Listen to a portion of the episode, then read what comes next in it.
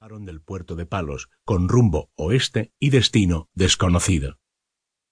Seis semanas después, Colón atracó las naves supuestamente en el noroeste de la India. Para la primavera de 1493, el intrépido navegante volvió a España con la niña y la pinta repleta de frutas, plantas exóticas, aves, muestras de oro e indígenas capturados en el Nuevo Mundo. La tercera nave, Santa María, se había perdido en un arrecife de coral en la costa en la isla La Española. A la conquista del Nuevo Mundo.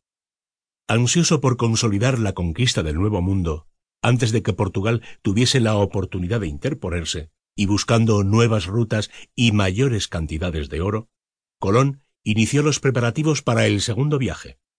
Esta vez la reina Isabel insistió en que sus súbditos evangelizasen a los habitantes del Nuevo Mundo.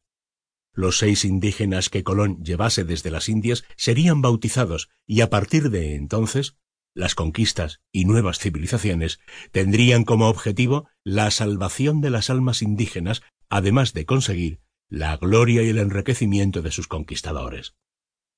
Como en las antiguas cruzadas, en las expediciones del Nuevo Mundo se mezclarían la más pura ambición con las misiones religiosas, y sin pérdida de tiempo, Ponce se ofreció voluntario para la expedición de Colón. A finales de septiembre de 1493, León se encontraba en el puerto de Cádiz con miles de ambiciosos marineros y caballeros, ansiosos por viajar con el hombre al que llamaban Don Cristóbal, almirante del océano. Con el estandarte real ondeando en popa, Colón ordenó poner rumbo oeste por el sur. Dos mil seiscientas millas náuticas desde La Gomera, en las Islas Canarias, hasta Dominica, en las Antillas, eran el sueño de cualquier marino. Navegando con vientos cruzados durante veintiún días, la mañana del domingo 3 de noviembre de 1493, Ponce de León se despertó con el grito de ¡Tierra! En la costa apareció un pequeño grupo de indígenas de la tribu Arawak, una docena de mujeres desnudas y dos hombres, quienes, mediante señas, explicaron que habían sido capturados durante una incursión por otra tribu en una confrontación caribeña. Tras ser despojados de su hogar, la isla que ellos llamaban Borinquen, habían sido llevados a esta isla esperando su fin como botín sexual o víctimas del canibalismo ritual. Guiada por las mujeres Arawak, la flota se acercó a Borinquen el 19 de noviembre de 1493. Mientras las naves entraban en la bahía de Boquerón, los indígenas saltaron al mar, llegando a nado a la costa. Colón renombró a la isla como San Juan Bautista en honor al apóstol, homónimo del hijo de los reyes de España. Dieciocho años después, Ponce de León le daría el nombre con la que se le conoce actualmente, Puerto Rico.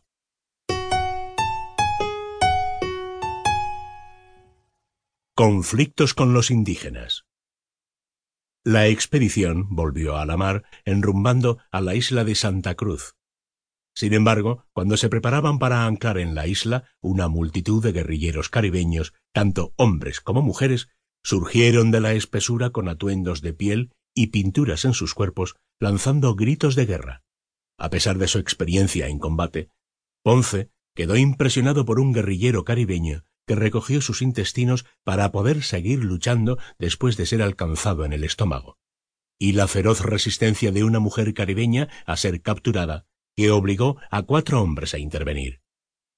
La batalla contra los caribes fue una gran experiencia para Ponce, acostumbrado al estilo combativo de Europa. A partir de entonces, los europeos desconfiaron de los indígenas, por lo que, para alcanzar el éxito en el Nuevo Mundo, y de ser necesario, harían uso de métodos crueles y despiadados.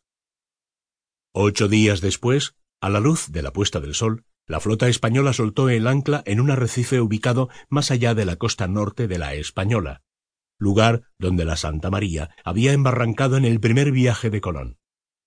Los españoles esperaban encontrar una colonia en auge, liderada por la tripulación que Colón había dejado atrás. Sin embargo, al llegar a la isla, encontraron un paisaje desolador. La tripulación, en su ambición de mujeres y oro, había ofendido gravemente a los habitantes arawak, tan hospitalarios en un